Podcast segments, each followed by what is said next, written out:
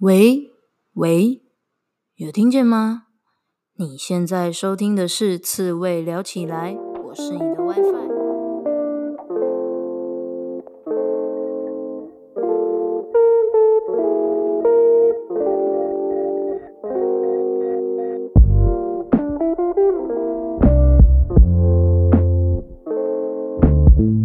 人生这么难，当一只刺猬就好啦。刺猬聊起来是给所有被世俗搞到厌世、迷惘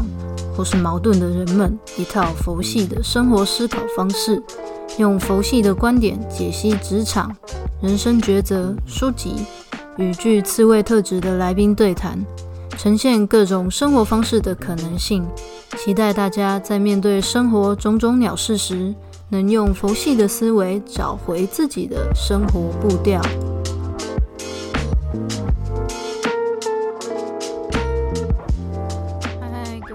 今天要来讲的是，给还是学生的你，成为边缘人是因为你很特别。为什么会想讲这个题目？其实是因为我发觉，我上周参加了一个聚会，然后在这个聚会里面呢，发觉还蛮多人都是边缘人的，就是我们大多数可能不管是在学生时期，或是在出社会的时期，我们都可以称为所谓的边缘人这三个字。那我觉得可以讲一下边缘人这个定义。我们大家可能定义上比较会像是说，哦，没有很多团，没有很多朋友会跟我们聚会、见面、联络，或者是 真的就是没有朋友在聊天等等等等。那我自己的边缘人比较像是不太会跟朋友出去见面聚会，因为。呃，因为假设一大群人一起出门，其实是一件很花费时间的事情，所以我自己也是把自己定位成边缘人。很多时候就是一个人，然后偶尔跟朋友聊聊赖啊，就就这样而已。好，所以不太会去聚会。那我们那天参加了聚会，我就发觉，诶，好像我们蛮多人都是 边缘人的，但我们聊得很开心，然后也不会觉得有什么很尴尬、很不舒服的状态存在。然后发现很多边缘人，我们就在聊这件事情，就在聊说为什么我们会变成边缘人呢？那其实很多人的边缘是从学生时代就开始的，像我自己也是。然后我觉得这件事情可以从我们的成长历程来讲哦。你看，我们小时候，我们的社交范围就只有家里，就只有哦爸爸妈妈。好，再再多一点的话。就是你们的家的亲戚，然后还有你去补习班，你会认识朋友，然后开始读书了，你有同学、补习班的朋友，然后跟家里差不多就是这样嘛。然后再长大一点点，我们可能就上到大学。可是大学的朋友，其实说真的，也是根据我们可能就是考到什么学校啊，然后就是有一一个固定的社交圈，我们很难跳脱出。呃，一定的范围去找到自己想要结交的朋友，我们比较像是哦，被动的，就是在这个圈圈里面，所以我们的选择有一点算是被决定的，就好像一般就是三十个人好了，那你就是能跟这三十个人当朋友啊，你很难触及到一个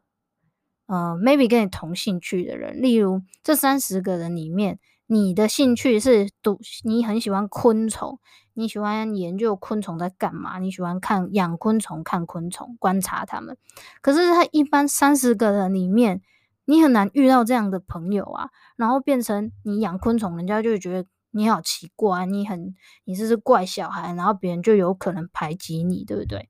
那可是啊，因为我们的选择有限，所以我们常常会觉得自己没朋友。久而久之，就会觉得啊，我是孤独的一匹狼啊，我自己一个人过自己的生活好了。当然，我觉得，因为我们的选择有限，你也不用真的很勉强自己，也不用怀疑是不是你的问题。因为其实就像我说的，这只是因为在这个圈圈，在这个范围里面，你没办法触及你的朋友。然后我们读书的时候年纪又还小，我们就是好，你国小、国中、高中。虽然现在网络科技很发达，但是爸爸妈妈可能还是会希望我们把心思都是放在学业嘛。那如果像已经年纪比较长的人，我们以前在国小、国中、高中，哪有网络可以？就是我们网络没有那么长可以被使用啊，家里可能就一台桌机而已，又不是到处时时刻刻都可以像现在拿着手机，所以我们的圈圈是很受限的。我们可以选择朋友跟交朋友的圈圈是很固定的，啊，就是学校啊，就是那群人就这样而已，没有更多的选择了。那所以在这样的状况，你就会觉得说，啊，我是不是很异类？为什么我跟这群人都没办法融入？我没办法跟他们成为朋友？但我觉得举一个例子给你听，或许你的心里会觉得比较好一点。一个例子就是说，记得在公投的时候，对不对？在公投的时候，我所有的同温层全部都是支持同婚的，就是以 FB 划开来讲啦，所有的大家都是很支持这件事情。可是投票的结果出来，就是让我们这些同温层的人很惊悚，对不对？就会觉得哇，原来在这个世界上有。另外，其他这么多这么多，我们我们这些人的好几倍的人，他们是不认同这件事情的。你看到那个数字，你真的会吓到，你会发觉，原来我们真的是活在平行时空的世界里面，对吧？所以用这个例子来反推，当你在求学的历程，在你年纪还小，你的还没办法自主去选择你的朋友的阶段的时候，你是不是这样，就会觉得说，自己好像没办法融入别人，自己跟别人的距离很远。那你因为你可以参考的基数太少了，然后你也没办法找到跟你合得来的朋友，你就开始怀疑自己，或者是觉得哎，是不是我自己的问题？但其实真的不是。就从同婚这个例子来讲就可以了，就很简单嘛，就真的是同温层。那好，既然我们这些边缘人们，抱歉啊，特别的人们。我们可能比较非主流一点，跟大家聊的话题可能比较不一样的一点，可能大多数你的朋友他关注的是今天我们午餐要吃什么，今天屈臣氏两件六折，或者是诶、有新开了一家餐厅，好像有买一送一，我们要不要去排队？当你对这些东西都不感兴趣的时候，其实在这个阶段还是学生的你。你可以多，因为你就没什么朋友，就没什么时间聚会嘛。我自己很清楚啊，就这呃，不是没什么时间聚会，是啊就不会有聚会的拖嘛，啊不会有聚会的拖，只有很多时间是空闲的嘛。那既然很多时间是空闲的，那我们就可以多去看看书啊，多充实自己一下。看你对什么事情有兴趣，你就可以去看书，或者是现在就是我觉得活在现代的人是很幸福的。有很多的资源，像现在 Podcast 整个是爆发性的成长。那 Podcast 大家都是很多很知识性的内容，你想听什么、看什么都很方便。你也可以不用只是看书，你还可以就是打开 Podcast，然后听那个人啊讲一下他的知识是什么啊。不管是你要心理，还是职涯，还是包括很很专业，也有人在专门讲 PM，或者是在讲投资都有。所以这些你完全。甚至可以不用看书，你就是光听音频就好了。然后看 YouTube 也有很多知识型的内容都可以听可以看。所以我觉得在呃你还是学生阶段，然后你可能还没办法触及到你很喜欢的类型的朋友，你真的不用勉强你自己。然后你多出来这些时间，就是让自己更充实，去成为一个有魅力然后有内容的人。当你遇到跟你一样的人的时候，你们就会噔噔，就是。触电也不是触电，触电听起来会不会太恶心？就是你们会感受到、感应到彼此，哇，他是我的族人，我们是同类，这样 好。然后另外一个就是我刚刚说到，就是活在网络的世代里面，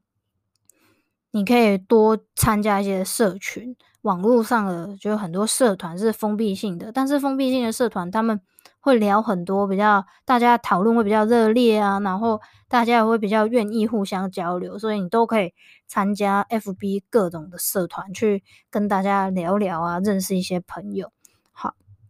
那接下来就是要讲说，好，那你在学生的时代就是时间多嘛，对不对？然后在现实生活中，因为圈圈太小，没办法触及到你想要触及的同类们，那我们到底要怎么样找到我们的同类？我觉得有几个我自己实践到现在的一些心得。如果我自己可以早一点知道这些事情，我觉得我可以就是有更多的时间去做，然后累积更多的资源啊、人脉，对我未来都是还蛮有帮助的。所以想要分享还是学给还是学生的你知道这件事情。一个是我觉得很重要的一点，就是我刚刚说的看书充实自己，其实目的是为了让你有自己的兴趣。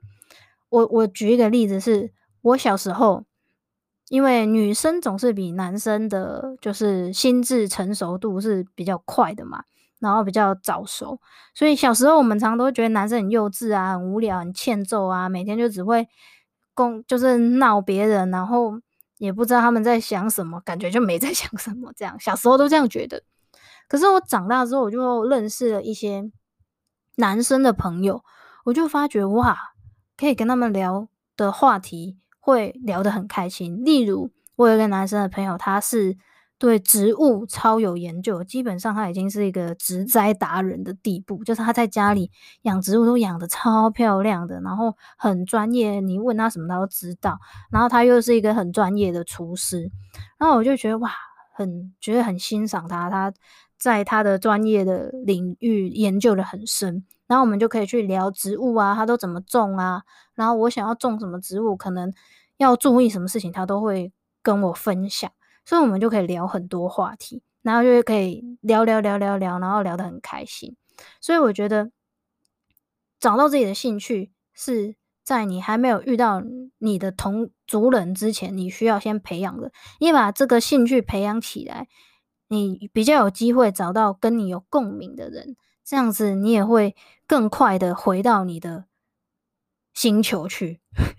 好，然后另外一个是你要就是兴趣，然后找到你关注的议题，然后呢，在网络上发表你的想法、你的声音。我觉得这很有用。像我做 podcast，或者是以前啊，我还有经营别的 medium，然后在写文章，然后我就觉得很有趣哦，就是到。我那个 Medium 已经停更超久的，可是还是会有人，就是我可能在上面有留过我自己的个人 FB，他会来加我，然后跟我说他看了我文章，觉得怎么样怎么样啊，想要跟我聊什么什么什么内容这样子，我就觉得很有趣。就是网络文字这件事情真的是很有效的一个，嗯，虽然很多人都会觉得啊，现在不是 Podcast、YouTube 当道，但是网。就是文字部落格这件事情是可以流传很久很久，它会一直有效益的，然后它就留在那边，然后有人看到它，就是会再回过头来，呃，跟你反馈他的一些想法，或是他看了你的内容觉得怎么样怎么样。然后我之前写的那篇文章也，也就是有一篇比较呃受欢迎的文章，那边也成为我就是接到案子的一个原因，所以我觉得。在网络上发表自己的声音是有很多好处，就是当你发表声音，你的族人就会听到，哇，那里有我同类的声音了，然后他们就会过来把你找回去，你们就可以团聚在一起。所以我觉得这是我自己实践下来，觉得可以帮助呃比较特别的人去找到跟你一样特别的朋友的一些方法。好，所以啊。结论我是想跟大家讲啦，因为你比较特别，所以你的朋友并不会自然而然的散落在你的身边，但是你需要花一点时间去找到他们，然后当你找到他们之后，你就会发觉你自己不孤单，然后有伙伴，有跟你聊得来的人，其实也是一件蛮开心、蛮好的事情。那像我自己做 Podcast 做到现在，我那个。也是从去年十月嘛，对不对？十月十号，我记得双十国庆的时候做到现在，所以等于就是十月十一、十二、一二三四五六七，哇，做了十个月了，然后将近再两个月就要一年了嘛。我觉得对我来说，就是把自己的想法传递出去，然后。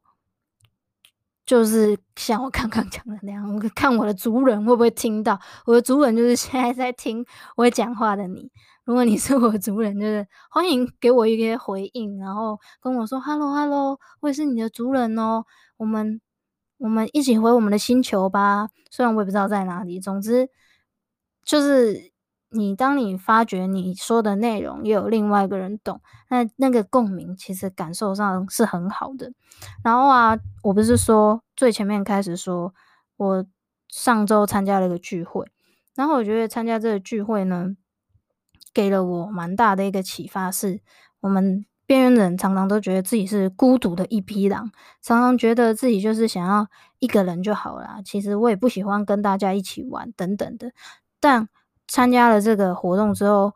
嗯，在呃主持人的领导，他有叫我们做一个心灵沉淀的活动。然后在领导的结束之后，我们写下一句话，他说：“我们对哪件事情看到，我们就是他问了很多个问题。他说，那在这些问题里面的答案当中，有哪一个是你看了觉得让你会心一笑的？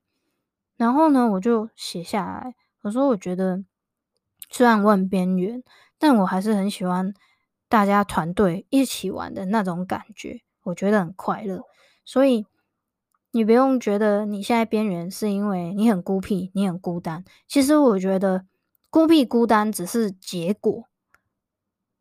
造成这个结果的原因是因为你没有找到对的人跟你一起玩，你没有找到。有共鸣的人，懂你的人，或者是你们的，就是族人就对了啦。你没有找到你的族人，当你找到你的族人的时候，你就会发觉有族人、有伙伴是一件很快乐的事情。你们玩在一起不会有负担，不会觉得讨厌，不会觉得干力写的工啥。好，总之结论就是这样啦。希望你也可以多多发出你的声音，然后去找到你的族人，然后过得更快乐，然后。就是更快乐就对了。好了，我是你的 WiFi，我们下次见，拜拜。